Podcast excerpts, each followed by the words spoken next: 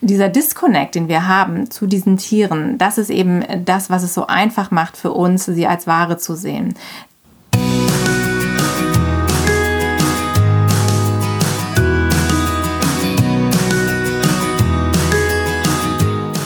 Hallo und herzlich willkommen zu deinem Lieblingspodcast Beautiful Commitment Bewege etwas mit Caro und Steffi.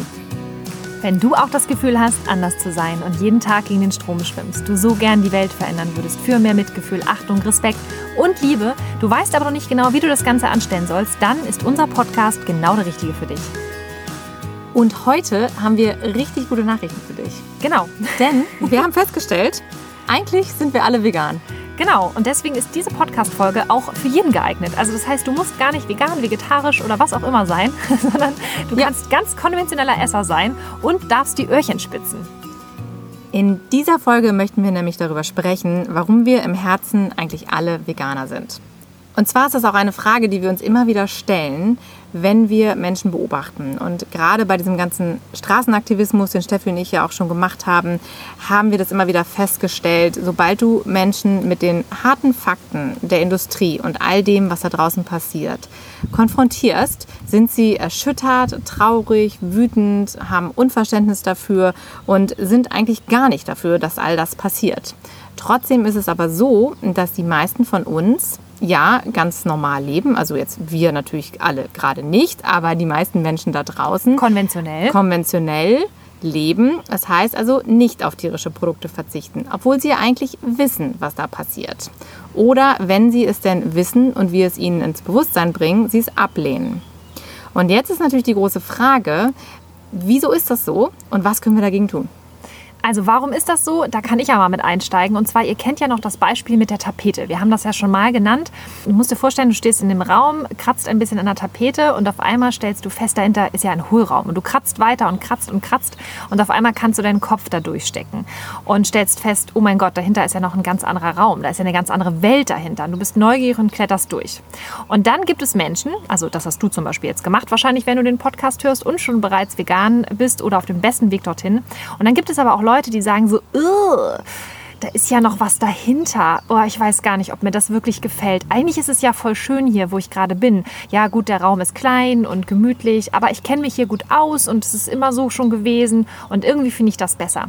Und dann gibt es die Leute, die dann halt anfangen, ganz panisch diese Tapetenfetzen zu nehmen, sich ganz viel Kleister schnappen und dieses Loch wieder zustopfen. Und dann halten sie mit aller Kraft die Hand noch drauf, damit ja nicht irgendwie da dieses Loch wieder zum Vorschein kommt. Und das ist halt dieser ganz klare Verdrängungsprozess. Das heißt, die wissen, dahinter gibt es halt eigentlich eine andere Welt, eine Alternative auch zu dem, wie wir es jetzt aktuell machen. Aber sie bemühen sich nach Leibeskräften, das entsprechend wirklich von sich zu halten, sich davon fernzuhalten, um in ihrer alten Welt, in ihrem alten Muster sozusagen zu bleiben.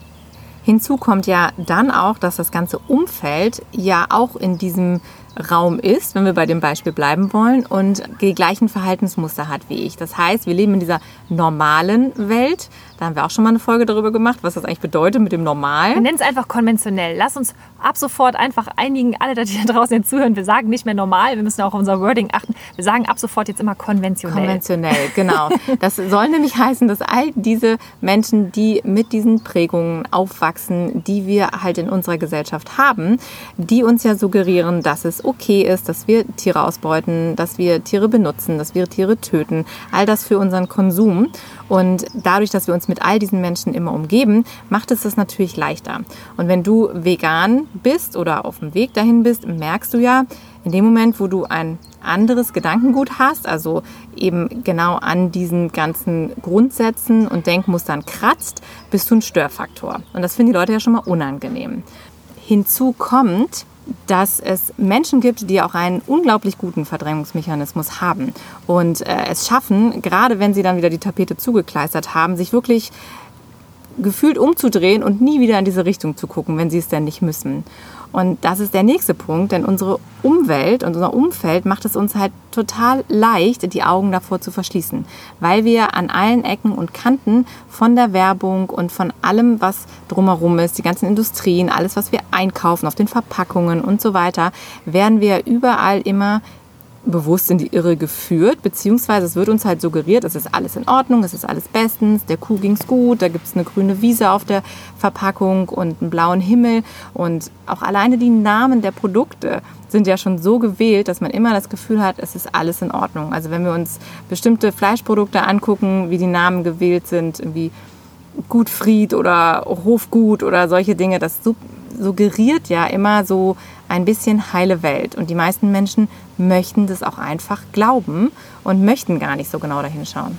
Dazu kommen ja noch die ganzen abstrakten Bezeichnungen von Fleisch, also von, von Tierkörpern letztendlich. Also sprich Würstchen, Buletten, Frikadellen, Frikassee. Also wir lassen uns ja alles Mögliche einfallen, um im Prinzip die eigentliche Tatsache, selbst ein Steak oder äh, was es da nicht alles gibt, das ist, hat ja nichts damit zu tun, was es eigentlich ist. Und es sind ja halt immer entsprechend andere Namen. Und wir haben auch die Erfahrung gemacht, wenn man mit Menschen im Dialog ist und man sagt zum Beispiel dann Tierkörper oder tote Tiere essen, dass die Menschen richtig aggressiv werden und sagen, ja, wir essen keine Tiere, wir essen, wenn dann überhaupt Fleisch.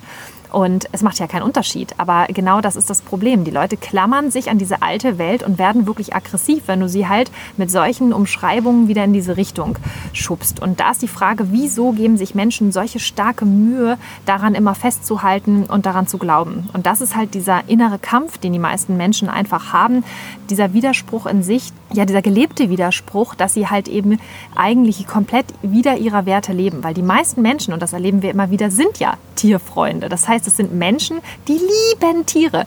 Die haben Tiere unglaublich gerne. Die haben ihre Katze, die wird da betüdelt mit 20.000 Katzenbäumen zu Hause. Die haben ihre Hunde mit dem achten Halsband in jeder Farbe. Die haben, äh, was weiß ich, Pferde, die 20.000 Decken haben und was nicht noch alles. Und, und die Tiere werden halt betüdelt und begöscht und hinterher gibt es dann abends das, das Schnitzel oder halt das Gulasch zu essen. Und diese Connection ist einfach komplett gar nicht vorhanden. Und das zeigt ja, dass die Menschen aber eigentlich ja Tiere lieben. Ja, tatsächlich, also müssen wir uns ja auch dazu zählen. Ne? Also bei mir war das auch so. Und da, deshalb, wir möchten da gar nicht mit dem Finger auf irgendjemanden zeigen, denn es ging uns ja ganz lange genauso. Also ich war früher ähm, die größte Reiterin und war jeden Tag im Pferdestall und habe auch sogar voltigiert, also noch Gymnastik auf dem Pferd gemacht, was ja noch viel schlimmer ist, wenn ich jetzt darüber nachdenke. Und ich habe auch immer im Sommer an den Wochenenden auf den Turnieren mein Pferd verhätschelt und vertätschelt, habe es aber trotzdem genutzt. Und ich habe mir mit Genuss meinen Käseknacker am Bratwurststand reingezogen. Und das ist dieses absolute Phänomen, wo wir immer wieder uns auch fragen, warum ist uns das eigentlich nicht aufgefallen? Und das sind genau diese Mechanismen, die wir auch gerade beschrieben haben, die in unserer äh, Gesellschaft, in unserer Struktur halt herrschen, dass, es, dass wir durch Wortfindung das eben auch so abstrakt machen. Genauso wie das, das Wort Nutztier, da ziehen wir auch so eine imaginäre Grenze zwischen den Tieren, die wir lieben, also unseren Haustieren, und den Tieren, die wir eben für unseren Konsum nutzen. Und dann fällt es uns leichter, das nicht persönlich zu sehen oder da keine emotionale Bindung aufzunehmen und dann können wir das eben einfach essen. Und wir klammern sozusagen diesen Part, der da passiert, immer aus, diesen Zwischenpart. Denn das ist ja auch etwas, was absolut im Verborgenen passiert. Also wenn wir Kühe auf der Weide sehen, dann sagen die meisten Menschen ja, ach guck mal, ist ja niedlich. Oder sie haben im Zweifel gar keine Gefühlsregung. Aber es ist ja selten, dass dir bei einem Anblick einer Kuh irgendwie das, das Wasser im Mund zusammenläuft, weil du schon ans Steak denkst oder an Schnitzel oder beim Schwein. Weil du ja oft auch diesen Prozess dazwischen gar nicht so richtig mitbekommst. Und das erst in dem Moment, wo das dann in dieser fertig verpackten Form als Nahrungsmittel vor uns liegt, in dem Moment vergessen wir eben diese Verbindung zu dem Tier dahinter und konzentrieren uns nur auf diese Nahrungsmittel. Wenn wir noch mal einen ganz, ganz großen Schritt zurückgehen, und zwar in unsere Kindheit dann ist es ja so, dass wir ja immer schon auch als Kinder diese Anziehungskraft gespürt haben zu den Tieren. Also ich kann mich da auch daran erinnern, als ich noch ganz, ganz klein war, dass ich bei meiner Mutter in einem, ich weiß nicht, ob ihr das kennt, diese Fahrräder, die hatten vorne immer so diesen Kindersitz drin. Jetzt sitzen die mhm. Kinder ja mal hinten, aber ich saß vorne, so auf dem Lenker war das irgendwie angebracht. Ich war ganz klein und wir sind dann immer in dem Dorf, wo wir waren, zum, zum so einem Krämerladen gefahren. Und da mussten wir immer durch so ein paar Seitenstraßen durch und da war links noch so eine Kuhweide und rechts war ein Schweinestall. Und ich war so fasziniert von den Tieren und ich wollte halt immer da anhalten. Ich habe da richtig gezetert und habe gesagt, Mama, Mama, ich will unbedingt die Tiere streicheln. Und wir hatten dann manchmal auch ein altes Brötchen dabei oder irgendwas, was zu Hause noch so rumlag, damit ich das einfach diesem Tier füttern konnte. Das war das Größte für mich. Und das Paradoxe war, dass wenn wir dann in diesem Krämerladen angekommen sind, also das war wirklich so ein uralter Tante-Emma-Laden auf diesem Dorf, ganz klein, dann weiß ich noch, dass ich immer eine Leberwurst gekauft hatte. Und so eine, kennt ihr diese kleinen Leberwürste noch in diesen komischen Plastikhäuten ähm, so eine Kalbsleberwurst. Und dazu gab es dann immer einen oh, Liter ja. frische Milch. Hm. Und, äh, und danach so ein paar andere Sachen oder so, weil ich erinnere mich noch dran. Also entsprechend genau das, was ich dann eigentlich da unterwegs gestreichelt und gefüttert habe, das ist dann letztendlich genau das, was wir dann in anderer Form wieder mit nach, nach Hause genommen haben und was ich dann einfach auch so aufs Brot geschmiert bekommen habe oder mir meinen Kakao dann damit anrühren lassen habe von meiner Mutter. Und das sind halt die Dinge, mit denen ich aufgewachsen bin. Und da sieht man halt dieses Paradoxon, dass wenn ich jetzt gewusst hätte, dass das eigentlich das Tier ist, was ich da gerade auf dem Brot esse, dass das ist das, was ich vorher gestreichelt habe. Ich glaube, das wäre für mich als Kind ein absolutes Unding gewesen. Allerdings hat meine Mutter natürlich mich immer, und zwar mit dem besten Gewissen und Glauben, mit den besten Absichten davon natürlich ferngehalten, dass ich diese schlimmen Bilder mhm. einfach sehe, dass ich da gar nicht diesen Bezug zu aufbauen konnte.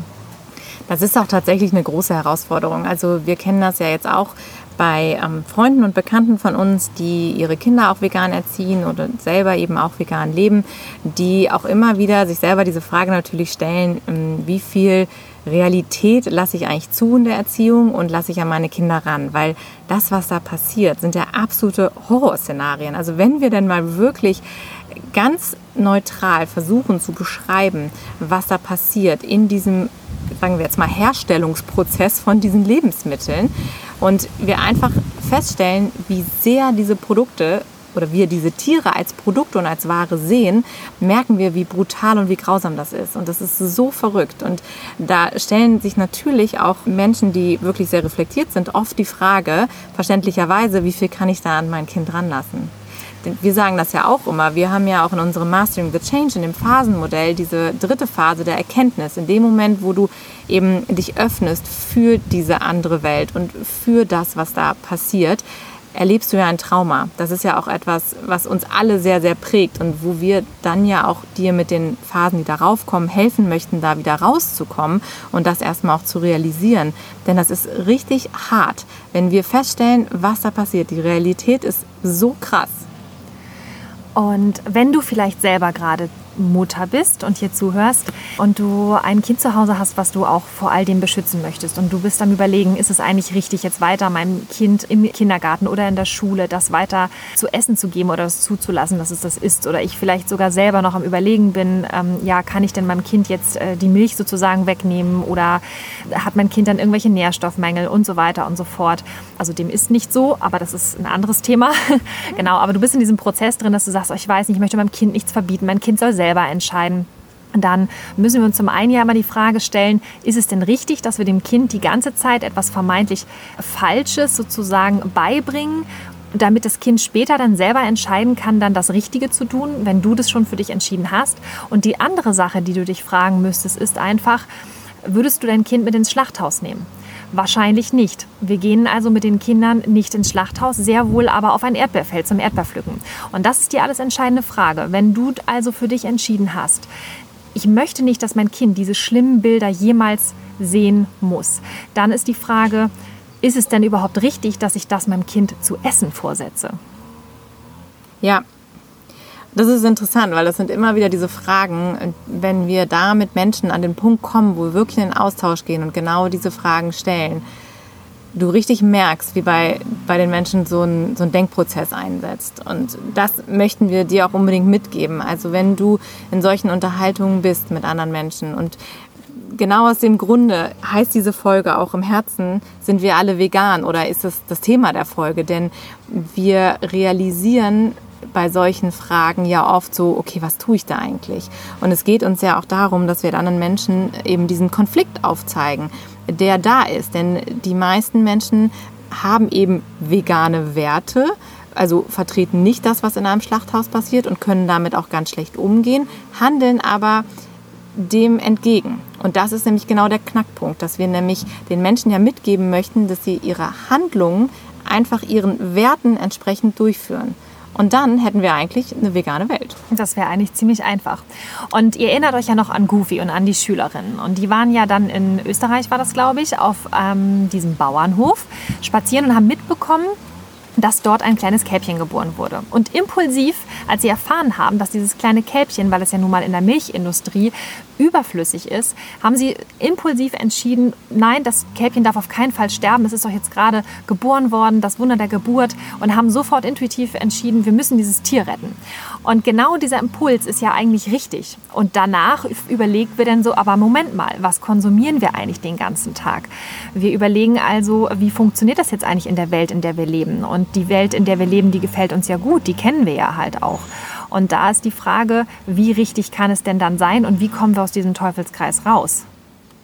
So, ihr Lieben, wir mussten jetzt gerade mal die Location wechseln. Vielleicht hört ihr das jetzt. Wir haben ein bisschen anderes Umfeld, denn wir saßen eben mal wieder draußen im Garten, äh, wie so häufig. Und es ist wunderschönes Wetter und es ist Sonntag. Aber der Nachbar hat sich dann trotzdem entschieden, mit dem Rasenmähen zu beginnen.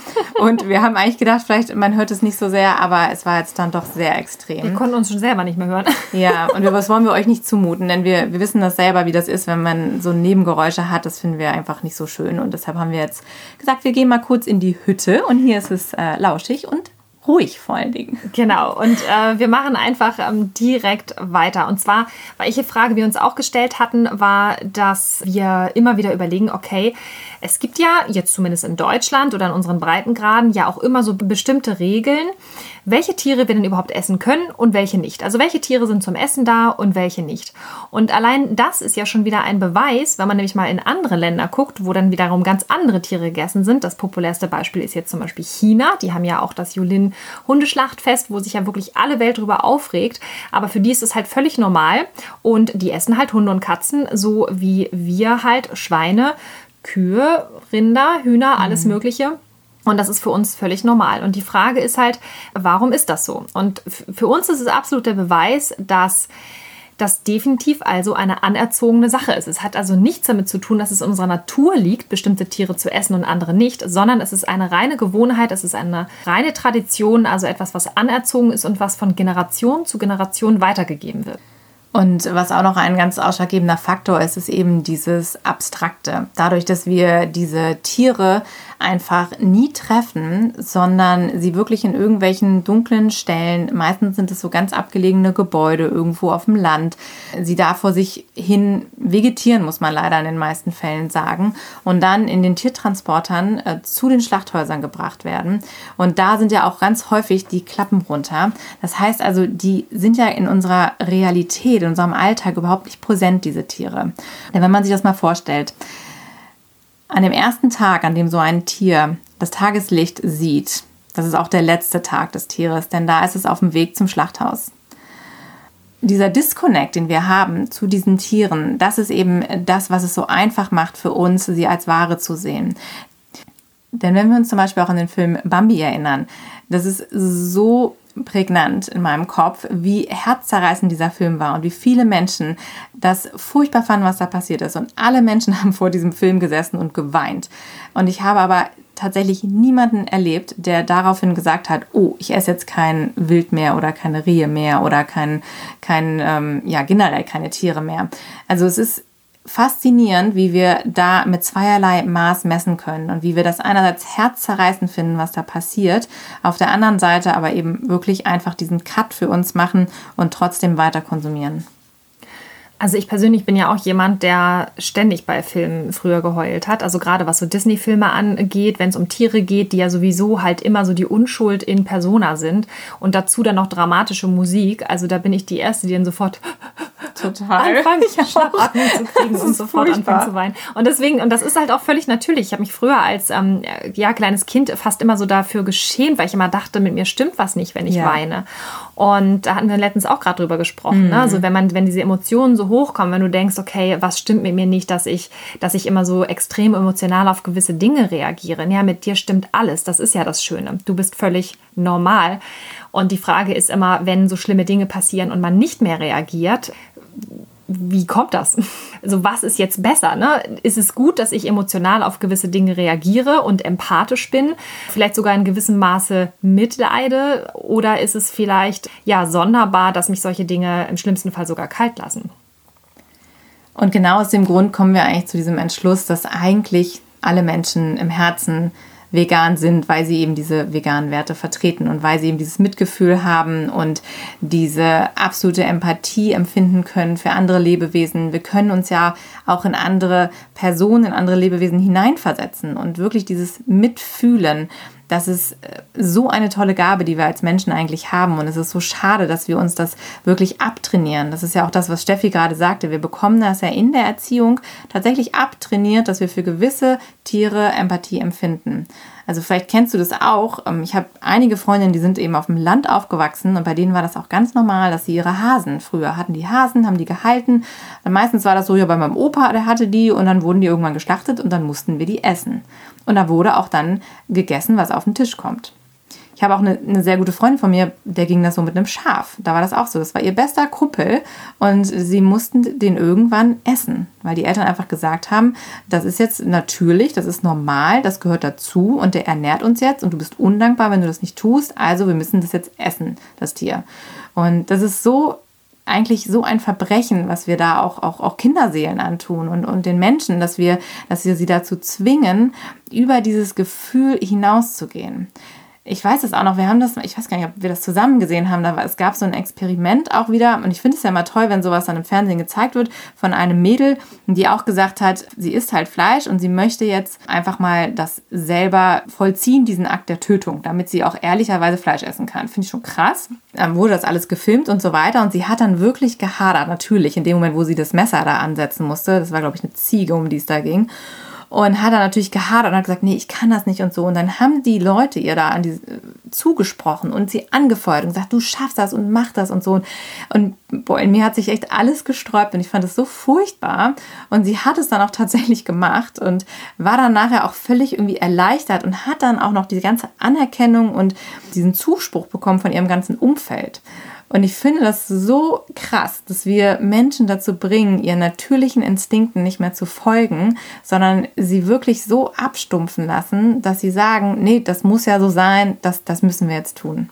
Was ich total krass finde, was du gerade beschreibst, ist ja auch dieses Phänomen des Gruppenzwangs. Ne? Also, dass du irgendwie das Gefühl hast, wenn ich das jetzt nicht mache, also jetzt gerade bei diesem extremen Beispiel, dann habe ich irgendwie verloren oder ich bin schwächlich oder ich bin labil oder ich kann das nicht, bin nicht gut genug, ich gehöre nicht mehr dazu. Und das ist auch unglaublich krass, was für ein Psychoterror das letztendlich ist, der ja auch von unserer Gesellschaft aus im großen Stil ähm, äh, losgetreten wird. Ne? Sei es jetzt auch das Umfeld ne? bei der Arbeit oder auch innerhalb der eigenen Familie, was du auch gesagt hast, wenn du du das Kaninchen nicht isst, bist du undankbar. Das sind zum Beispiel auch Geschichten, die ich noch von meiner Mutter kenne, die von ihren Großeltern aufgezogen wurde, weil ihre Mutter im Krieg verstorben ist und die wirklich halt jeden Tag ähm, nach der Schule mehrere S-Bahn-Stationen durch Hamburg fahren musste als ganz kleines Mädchen und am Straßenrand dann Löwenzahn gepflückt hat oder von zu Hause noch Kartoffelschalen hatte, um die dann den Kaninchen sozusagen zu füttern, damit die dick und fett werden, damit man die dann halt irgendwann schlachten kann. Und für meine Mutter war das immer ein Horror und das war zum Beispiel total krass damals. Es war Nachkriegszeit, das müsst ihr euch vorstellen, das war in Barmbek damals. Und das wurde ja auch teilweise wirklich ausgebombt. Ich kenne das auch noch ganz, ganz früher, dass als ich noch ganz klein war, dass dann wieder hochgezogen wurde. Und das war wirklich total krass. Und diese Geschichten, die sind bei mir zum Beispiel auch noch so präsent. Und wenn sie halt von dieser Zeit erzählt und dann wollte sie dieses Kaninchen nicht essen, was dann dazu bereitet wurde. Und das war wirklich eine Ausnahme. Also die Menschen in Nachkriegszeit, also zumindest so in, in dieser Region, die waren fast automatisch alle vegan, weil es einfach nichts anderes gab. Butter, Milchprodukte, geschweige denn Fleisch, das war wirklich eine super seltene Sache. Und meine Mutter wurde damals verprügelt. Also es ist ja auch noch so eine Erziehungssache gewesen. Du hast ja damals auch Prügel bekommen, wenn du nicht funktioniert hast. Und meine Mutter wurde windelweich geschlagen, wenn sie das Fleisch nicht gegessen hat. Und das war jetzt auch gar nicht so, dass meine Urgroßeltern jetzt schlimme Menschen waren, sondern es lag einfach nur daran, dass die so eine Angst hatten, selber zu verhungern und froh waren über jeden Nährstoff, den sie ergattern konnten. Und meine Mutter war halt so klein und zerbrechlich und es war ja sowieso Hunger ein ständiges Thema. Aber sie hat gesagt, sie hat lieber gehungert und diesen Dauerschmerz des Hungers verspürt, als diesen Hasen zu essen. Und trotzdem ist meine Mutter zum Beispiel bis heute keine Veganerin und auch keine Vegetarierin. Und ähm, ja, ihr kennt das ja auch mit meiner Mutter, habe ich halt immer wieder so gewisse Auseinandersetzungen. Und da frage ich mich halt auch, wenn ihr diese Geschichten auch noch so krass präsent sind, wie hat es oder was ist passiert oder was hat die Gesellschaft mit diesem kleinen Mädchen gemacht, dass es so jetzt ins System passt? Hm. Ja, und dazu kommt ja wirklich, dass der, der Mensch ja dieses gesellschaftliche Herdentier ist und eben immer reinpassen möchte. Und das ist ja auch etwas, einerseits bekommen wir das anerzogen und schon ganz früh gesagt, das ist wichtig. Und auf der anderen Seite ist es aber auch etwas, was wir wirklich, wo es wirklich um Urinstinkte geht und was wir wirklich ja so in uns haben, dass wir sagen, wir müssen in die Gruppe passen und es ist wichtig, dass wir uns anpassen und dass wir nicht auffallen, damit wir halt eben auch, gerade wenn wir uns von der, von der Gruppe entfernen oder so, sind wir angreifbarer eben auch und, und Beute im Zweifelsfall du kennst das bestimmt auch, also wenn du in der Gesellschaft bist von anderen Menschen und dann wirklich dieser Gruppendruck da ausgeübt wird von anderen Leuten. Also ich kannte das auch schon vor meiner veganen Zeit. Ich hatte das auch häufig, weil ich habe schon immer viel Sport gemacht und habe immer sehr auf meine Ernährung geachtet und habe damals auch schon oft gesagt, nee, ich will auch gar keinen Alkohol trinken abends und so, hatte da gar kein, kein Bedürfnis danach und habe dann eben mit Freunden zusammengesessen und mir dann eine Apfelsaftschorle bestellt. Und da wurde ich wirklich von jedem Einzelnen immer so, ja, wie trinkst du nicht? Und komm, trink doch mal einen mit und hier ein Weinchen und was ist denn los und so. Und ich wusste schon mit Ansage, ich muss mich gleich rechtfertigen, wenn ich was nicht alkoholisches bestelle. Und es war so verrückt und es war damals schon immer so ein blödes Gefühl. Und ich habe dann auch ganz ehrlich öfter mal irgendwie einfach irgendwas bestellt, was ich gar nicht wollte, weil ich einfach keine Lust hatte auf die Diskussion. Und irgendwann, als ich dann alt genug war und dann ein Auto hatte, bin ich halt immer gefahren, weil dann hatte ich immer die, die, Ausrede, so ja, ich muss ja Auto fahren, ich kann nichts trinken, so oder ich will dann nichts trinken. Und das war dann schön, das hat mir wie so ein Hintertürchen offen gelassen. Aber das sind eben genau die Diskussionen, die wir ja jetzt auch kennen, wenn wir an einem Tisch sitzen mit unseren Kollegen, mit der Familie und uns eben anders ernähren. Und in dem Fall fühlen sich die Leute dann auch immer noch getriggert, weil es nämlich jetzt genau daran geht. Weil wenn du kein Alkohol trinkst, sind die Leute immer noch so ein bisschen so, ja, okay, hm, hm, ähm, ist ja irgendwo auch deine Entscheidung vielleicht. Aber das hat ja nichts mit mir zu tun.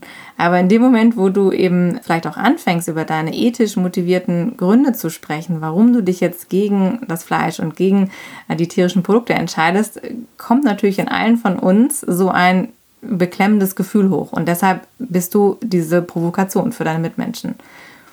Ja, das ist das Gleiche mit dem Alkohol letztendlich das, oder mit dem Rauchen oder äh, Mutproben, was es sich früher gab, es ja dann auch solche Mutproben, irgendwie du musst da im Laden um die Ecke was klauen oder so, sonst gehörst du nicht zum Club und all solche Sachen und das ist halt immer der Punkt und die Menschen fühlen sich halt einfach besser, wenn sie sich selber, ich überspitze jetzt mal, die Birne dicht saufen und wissen eigentlich, ist es nicht okay, weil es ist ungesund und bla, brauchen wir nicht drüber reden, aber es ist natürlich schöner, wenn du einfach mitmachst, weil sie sich dann halt schöner. halt, ja, genau, weil sie sich dann halt selber auch gerechtfertigt fühlen in ihrem eigenen Tun und Handeln. Und mit dem Fleischessen ist es halt die Provokation in der Spitze, genau wie du gesagt hast, weil sie ja instinktiv wissen, weil jeder von uns weiß, dass es nicht in Ordnung ist, andere Tiere zu töten und dass wir uns, äh, dass wir über diese Körper verfügen und sie essen oder mit was auch immer machen. Und das ist halt genau der Punkt. Wir wissen das ja alle. Jeder weiß das. Jeder weiß es ganz genau. Und trotzdem ist es immer so, okay, wenn alle anderen es machen, ist es auch in Ordnung. Und deshalb ist es das Problem, dass wenn einer am Tisch sagt, ich bin da ausgestiegen, dann bist du ja der lebendige Beweis, dass es möglich ist. Und schon hast du das schlechte Gewissen und schon kommt dieser ganze Disput wieder in dir hoch und du fühlst dich schlecht und du setzt natürlich alles daran, dann auch Druck auf denjenigen auszuüben, dass derjenige bitte möglichst wieder Fleisch ist. Und das ist halt genau das, wenn du jetzt mal diesen Perspektivwechsel hast, dich mal in deine Kollegen versetzt, in deinen Partner, in deine Eltern, die das mit Sicherheit auch irgendwie in gewisser Weise auch gut meinen, weil sie vielleicht denken, du hast dann tatsächlich vielleicht irgendeinen Mangel. Aber ein Stück weit ist es auch immer egoistisch, weil sie ihr eigenes Tun und Handeln damit rechtfertigen wollen.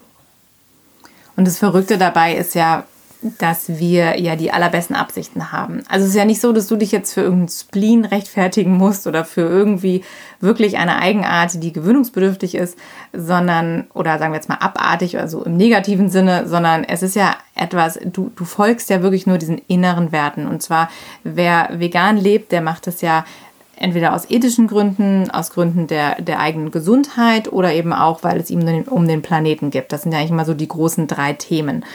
Und wenn du da diese Umsicht hast und wenn du ähm, das realisiert hast und für dich dann sagst, ich, ich habe eben Respekt vor meinem Planeten, auf dem ich lebe und vor den Tieren und ich habe Mitgefühl und, und Achtung und ich liebe vielleicht auch meinen eigenen Körper und ich möchte eben nicht so enden wie all die anderen Menschen irgendwann mit Zivilisationskrankheiten, 50 irgendwie äh, mit ganz vielen Pillen oder im Krankenhaus, sondern ich, ich passe da eben auf mich und auf meine Mitwelt auf in dem Moment bist du eben sonderbar. Und das ist das Verrückte daran. Und wir haben ja wirklich die allerbesten Absichten. Und deshalb ist es so, so für uns ja so bizarr, dass wir uns überhaupt rechtfertigen müssen für all diese Dinge.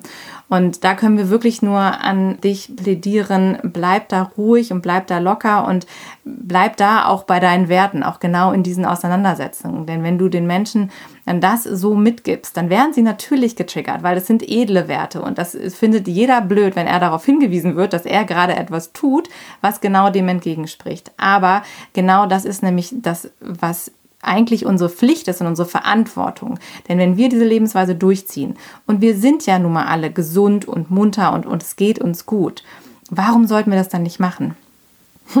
Ich musste gerade so ähm, schmunzeln, weil du gesagt hast, das sind edle Werte. Und genau das ist es auch. Es ist edel, das, was du tust. Und es gibt manchmal so Menschen, und vielleicht hast du das auch schon mal gehört, dass mal jemand zu dir gesagt hat, ach, du glaubst wohl, du bist was Besseres. Und dann denke ich manchmal so im Stillen, naja, ähm, ein Stück weit ist das ja auch so. Und da gibt es so ein tolles Zitat von Leonardo DiCaprio, der das, glaube ich, gesagt hatte. Der sagt, okay, wenn ich darüber nachdenke und mir die Frage stelle, sind Veganer bessere Menschen als andere? Hm, sagt er, ich weiß nicht. Aber mit Sicherheit ist es besser, jemanden nicht zu töten, als ihn zu töten. Und das ist eine ganz einfache Antwort darauf. Und insofern ist es halt genau der Punkt. Du zeigst in dem Moment, wo du mit diesem edlen Vorsatz sozusagen handelst und tust und mit gutem Beispiel vorangehst, zeigst du im Prinzip indirekt auf jeden mit dem Finger und sagst, okay, du bist ein Mörder, du bringst Tiere um, dir ist es egal, du bist ignorant. Und auch wenn du das nicht sagst, das haben die Menschen selber in ihrem Kopf drin, weil sie wissen es. Und das ist das Problem. Weil wenn du mit dem Finger auf jemanden zeigen würdest und würdest sagen so, ey, du bist ein Bankräuber und du hast jetzt irgendwie letztens bei der Bank um die Ecke 10.000 Euro geklaut, ähm, du bist ja ein Verbrecher. So, und dann würdest du sagen so, äh, geht's noch oder was? dann würdest du, du, spinnst ja, du würdest ja im schlimmsten so, Fall einfach ja. noch lachen und würdest sagen, okay, der hat sie nicht ganz alle, ne, wenn du so beschuldigt werden würdest. Ja, weil du weißt, dass es völliger Schwachsinn ist. Wenn aber zu dir jemand sagt und du isst noch Fleisch, hey, das ist nicht in Ordnung und die Tiere müssen sterben für dich und hast du dir überhaupt mal Gedanken darüber gemacht, was mit den Tieren passiert und wie furchtbar und wie kannst du nur und du dann aggressiv wirst, ja, dann ist es natürlich, liegt es daran, dass du sagst, okay, ich weiß, der andere hat eigentlich recht. Genau das ist nämlich der Punkt und das muss ich auch sagen, ist mir am Anfang so unheimlich schwer gefallen, denn ich bin ein Mensch, der ist super empathisch und ich fühle immer, wenn, wenn andere Menschen sich nicht wohlfühlen und ich habe diese Situation versucht zu meiden, denn in dem Moment, wo du was sagst und du merkst richtig, wie der andere so mit sich ringt und, und wo der andere dann versucht, irgendwelche Ausflüchte zu finden und, und es jetzt irgendwie so, wie ihm wirklich gegen den Strich geht, das hat mich immer, da, da habe ich mich so unwohl gefühlt und ich wollte den anderen immer gar nicht erst in diese Situation bringen und auch gar nicht damit konfrontieren. Aber was ich dann auch gemerkt habe, ist, es gibt keinen Weg darum herum. Denn wir haben die Verantwortung und wir müssen das tun. Und es kommt immer darauf an, wie wir das tun. Und das ist nämlich genau der Knackpunkt, die Kommunikation dabei. Denn du, es gibt eine Million verschiedene Arten, wie du das kommunizieren kannst. Mit dem erhobenen Zeigefinger, du kannst brüllen, du kannst wütend sein, du kannst die Leute an Pranger stellen. Aber in dem Moment, wo du vor allen Dingen auch einfach von deinen Werten, von deinen Gefühlen sprichst und von dem, was dich bewegt hat, kann dir auch niemand etwas Böses eigentlich. Also kann dir wirklich niemand etwas Böses. Und vor allen Dingen kann dir niemand vorwerfen, dass du ihn angreifst, denn du bleibst ja bei dir. Und das ist eigentlich eine der Zauberformeln, die wir dir wirklich einfach nur ans Herz legen können. Bleib dabei und versuch bei dieser Kommunikation auf das Herz zu hören und einfach bei deinem Gefühl zu bleiben und so die Menschen mitzunehmen. Denn Wahrscheinlich wird niemand in dem Moment sagen, ah, du hast recht, oh mein Gott, was tue ich hier eigentlich? Das, das ist seltenst der Fall, dass das passiert. Aber das macht was mit den Leuten. Das macht was mit den Menschen auf Dauer. Und genau das ist es, was wir immer wieder tun müssen, wo wir alle in der Verantwortung stehen. Dieses steter Tropfen hüllt den Stein. Wir müssen immer und immer und immer wieder diesen Spiegel vorhalten und zeigen, es geht auch anders.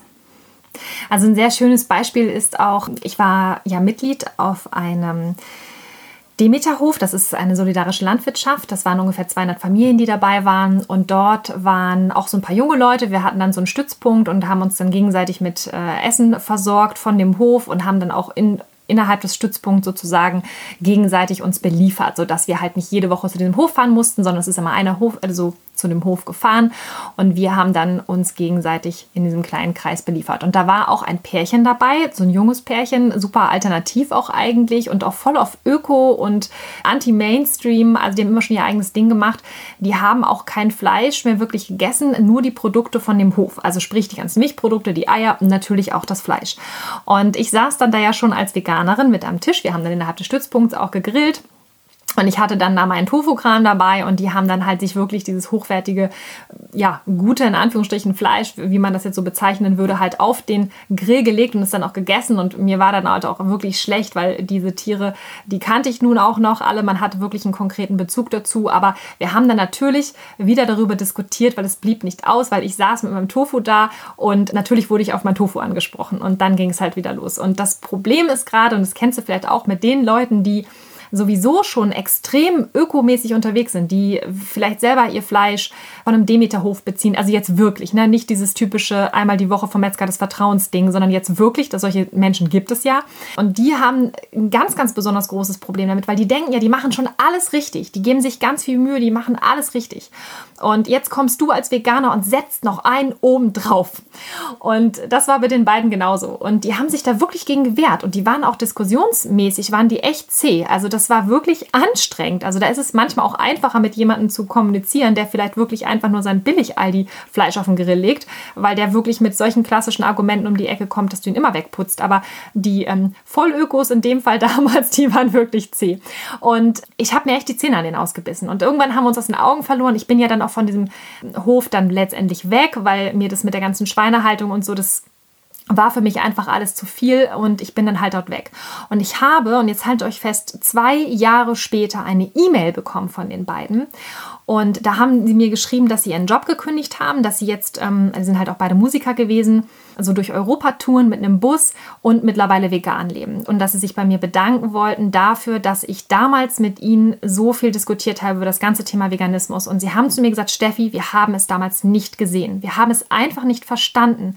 Und auf einmal hat es bei uns Klick gemacht. Und wir mussten immer wieder an diese Gespräche denken mit dir und ähm, an all das, was du uns damals gesagt hast. Und deswegen unterschätze nicht diese Diskussion mit deinen Kollegen oder auch mit deinen Eltern oder mit irgendwelchen Menschen, die dir mal irgendwann begegnen. Du hinterlässt immer Spuren, du hinterlässt immer einen Eindruck und du weißt nicht, ob es der allererste Impuls ist oder ob es vielleicht der allerletzte Impuls ist, der letztendlich das Fass zum Überlaufen bringt. Aber es ist wichtig und jede einzelne Ansprache ist absolut notwendig in dem Prozess, bei dem du andere Menschen unterstützen kannst. Und das war so wunderschön für mich, weil ich wirklich immer ja, ich war wirklich so frustriert und vielleicht kennst du das auch, dass du so im Kopf immer so eine Strichliste hast, mit wem habe ich schon über das Thema gesprochen und wen habe ich irgendwie beeinflussen können und wen nicht. Und mich hat das so gewurmt, dass ich die damals nicht gekriegt habe, weil das wirklich intelligente Menschen waren.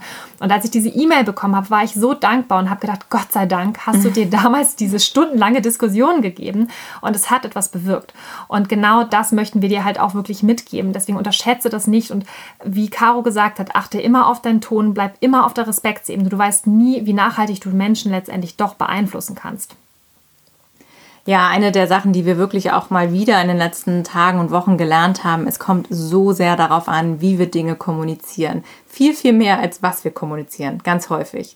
Und Menschen erinnern sich ganz oft daran, welches Gefühl hatten sie in Gesprächen, wie haben sie dich empfunden als Person. Und genau da wollen wir auch diesem Vorurteil entgegenwirken, diesem, diesem wütenden Veganer, der um sich schlägt und um sich keift und mit dem Finger auf andere Leute zeigt. Denn da haben alle Leute automatisch so ein negatives Gefühl. Aber wenn du als, als strahlender, leuchtende äh, Kugel durchs Leben äh, rollst und dich freust darüber, dass du deine Werte lebst und einfach positive Ausstrahlung dabei hast, dann kannst du richtig viel verändern. Und das, ich habe das persönlich auch schon erlebt, dass Leute echt auf mich zugekommen sind und gesagt haben, so, Caro, also ähm, irgendwie, was, was machst du da jetzt eigentlich genau? Weil du diese Ausstrahlung und, und du hat, man hat das Gefühl, es geht dir so gut, du siehst gut aus und es ist irgendwie so, irgendwie zieht es an, was genau machst du eigentlich so? Und dann, dann fragen Leute dich sogar. Und das ist wirklich eine richtig, richtig tolle Erfahrung. Und von daher können wir dich wirklich nur darin bestärken, ähm, glaube an das Gute in den Menschen, bleib dabei, hab das Vertrauen und plädiere immer wieder an diese Werte. Und wenn dich jemand angreift, versuche es wirklich einfach so runterzubrechen und zu sagen, du, ich habe einfach für mich festgestellt, das sind die und die Werte, die mir wichtig sind und deshalb lebe ich danach und ich versuche eben, das am besten umzusetzen, so wie es geht. Denn wir kennen das ja alle, dann kommt oft dieses Bullshit-Bingo, dann kommt so, ja, aber was ist denn äh, mit deinem T-Shirt? Das ist doch bestimmt auch nicht äh, nachhaltig und du warst doch auch letzte Woche noch im Urlaub oder letztes Jahr und bist geflogen und so. Also lass dich da nicht aus der Ruhe bringen, denn wir sind alle nicht perfekt, äh, mit Sicherheit nicht und wir haben alle noch unsere Bereiche, wo wir noch besser werden können, aber es ist wichtig, dass wir irgendwo anfangen. Und für uns ist das mit den, mit den Tieren so ein wichtiger Punkt, denn da geht es wirklich um Leben und Tod. Bei den Tieren geht es ums blanke Überleben. Und daher können wir eben keine Kompromisse eingehen. Und da bringt es auch nichts, wenn wir erstmal sagen, ja, ach, da bin ich irgendwie, da überlege ich nochmal oder da, da habe ich noch keine Meinung oder so, sondern da ziehen wir wirklich eine absolute Grenze. Auch da natürlich auf dem Weg sei geduldig mit dir, sei geduldig mit anderen Menschen. Natürlich jede Mahlzeit zählt und der Weg ist auch ganz wichtig, dass wir da auch Menschen unterstützen, die da Interesse dran haben. Aber am Ende ist es wirklich so, dass wir für uns immer wieder erkennen, die vegane Lebensweise ist eigentlich die absolute Baseline. Denn da fügen wir keinem Tier Schmerzen zu. Wir helfen nicht dabei, dass Tiere ausgenutzt werden, dass sie verstümmelt werden, dass sie leiden müssen, dass sie geschlachtet werden, getötet werden, sondern wir unterstützen eine friedliche Lebensweise und unterstütze die Liebe. Also, um noch einmal das ganz kurz auf den Punkt zu bringen und zusammenzufassen.